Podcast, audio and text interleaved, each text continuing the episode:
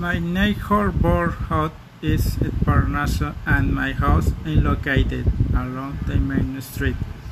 There is a church next door on the corner. There is a large shopping center between the Street 64 in Karenitz.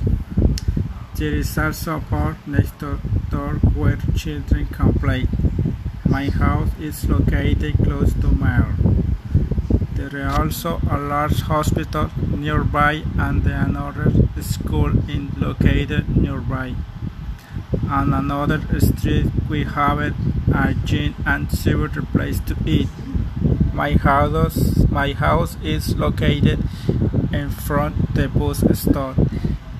My neighborhood has everything and it's great.